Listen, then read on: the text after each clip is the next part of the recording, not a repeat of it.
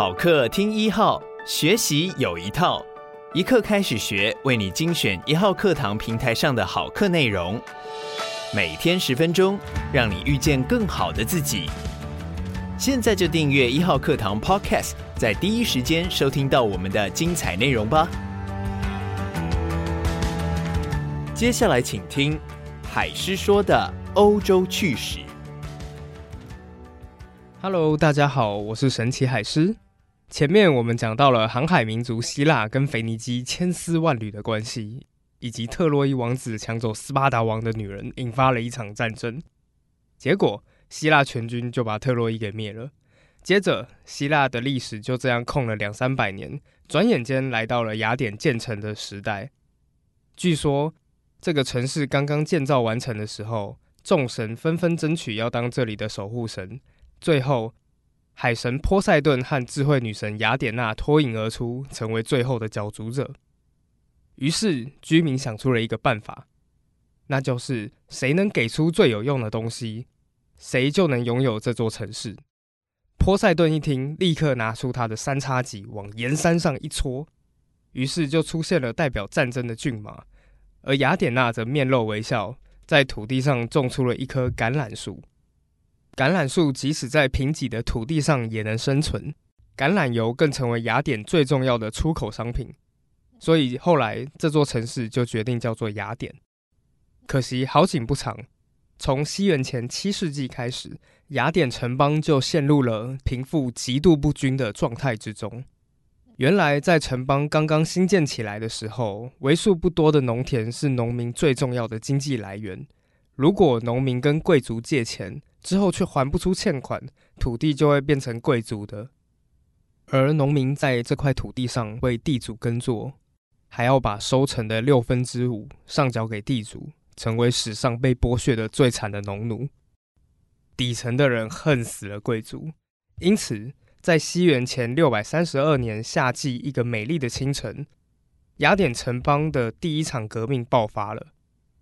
一位叫做西隆的年轻人率领着一百人的敢死队，攻上雅典最高的卫城，把卫兵从卫城上扔下去，然后用绳索把自己跟神庙里的雅典娜神像紧紧绑在一起。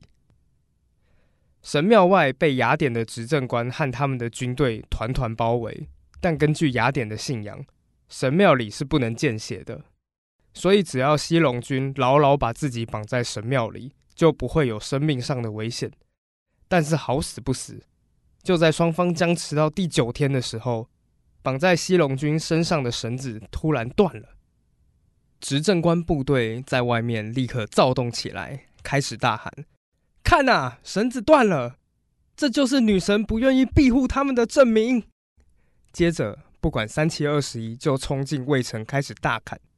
虽然祭司喊着“神庙里不可见血”，但是根本没有人听。雅典娜神庙瞬间变成了修罗场，有些叛乱者躲在神像后面瑟瑟发抖，被拉出来一刀劈死。另一些人则逃到复仇女神的神庙里，紧紧抱住神像，但也躲不过被杀掉的命运。而好不容易逃到圣地之外的，则被群众用石头活活砸死。现场到处积着血水，人们踩过，溅在神像上，缓缓流下。暴动结束后，整个雅典城内乌烟瘴气，阶级矛盾也在这个时候来到了最高点。为了解决平民与贵族贫富不均的问题，大家决定拥戴雅典最贤明的人出来主政。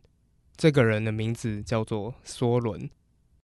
大家之所以选择梭伦，是因为他出生自没落的贵族家庭，平民认为他会站在穷人的立场，而贵族则认为他会为贵族发声。梭伦因此陷入了两难。很多人遇到问题的时候，都会去求神问卜。当然，梭伦也不例外，所以他去了希腊最有名的德尔菲神庙，请求太阳神阿波罗指点迷津。阿波罗给了他这样的答案：坐在船的中间吧，你的职责是舵手，放手去做吧，有很多雅典人是你的朋友。梭伦真的放手去做了，为了改革，他公布了一项前所未有的政令。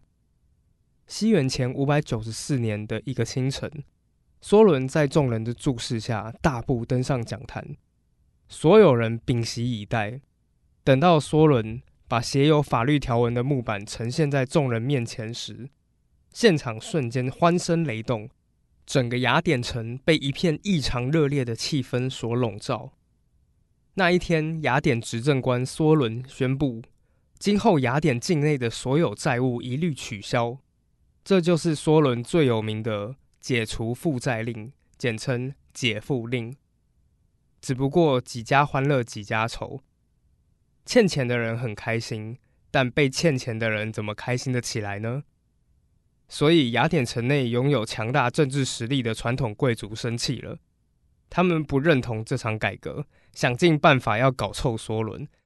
于是，一个惊天动地的丑闻让他们逮到了机会。原来，梭伦在公布解负令之前，不小心在朋友面前说溜了嘴，所以这些朋友趁机跟贵族借了一大笔钱，然后再把钱全部拿来买土地。等到解负令生效后，这些欠钱的人通通不用还钱，轻轻松松就变成了大地主。是的，你没听错，梭伦陷入的正是内线交易的丑闻。这样的丑闻立刻引发贵族的抨击，甚至指证莉莉说梭伦靠着解负令发了一大笔横财。时间一久，不只是富人阶级，连穷人阶级也起身反抗他。因为穷人觉得解除负债只能减缓贫富差距，却无法彻底解决问题，只能延后贫穷到来的日子，并没有解放他们的命运。面对这些打击，梭伦苦恼不已，他忍不住抱怨：“现在所有人都被激怒了，大家都对我侧目而视，好像我是他们的仇人。”面对越来越强的反抗力量，他的朋友建议他成为独裁者，掌握绝对的实权，这样才能守护好不容易发芽的改革之苗。否则，就只能坐视改革失败。但是，尽管梭伦面临了巨大的执政危机，他还是拒绝用武力来获得绝对的权力。他说：“你们只看见独裁者的高台，却没发现这是一个没有阶梯的王座，从来没有人能够平安无事地走下来。”所以，梭伦采取了和独裁完全相反的手段，大幅提高雅典平民的权利，用平民来对付贵族。这是划时代的创意。梭伦依照每个人的年收入，把他们分成四个阶级，分散原本专属于贵族的政治权利。但因为是按照年收入给予政治权利，所以后世称梭伦的改革为金权政治或不完全的民主。但其实这种办法才是当时最适合的办法。这样的安排虽然会引起第一阶级的反对，但却同时可以得到第二、三、四阶级的认同。对于第四阶级来说，虽然跟其他阶级还是有些差距，却比之前完全没有的情况强得太多。而且，如果要真正落实完全的平等，虽然会获得第四阶级的欢迎，却会得罪其他阶级。特别是梭伦最想要拉拢的二三阶级，于是所有的公民都进入了新的公民大会。在公民大会里，每个人都各自拥有发言权。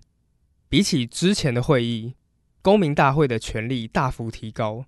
除了拥有宣战、讲和、承认条约等权利外，还可以否决贵族议会的所有决议。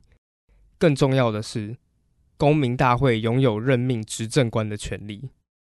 就在这个时候，梭伦也终于从丑闻中脱身了，因为新公布的财产资料显示，梭伦为了解除负债令，自己也蒙受了巨大的损失。换算成今天货币的话，大概是一亿八千多万新台币。所以大家才发现，梭伦并没有因此发大财，反而欠了一屁股债。大家都被梭伦一心想要改革雅典的决心所感动，于是公民大会最后决议给予梭伦一切必要的权利，让他继续改革下去。梭伦就这样站稳了他的脚步，但初生的雅典民主仍旧在风雨中飘摇。究竟民主体制有哪些先天缺陷，又会导致怎样的结果呢？欲知详情，请待下回分晓。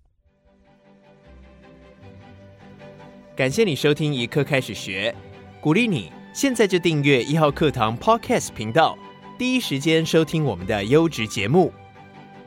每天十分钟，遇见更好的自己。一号课堂。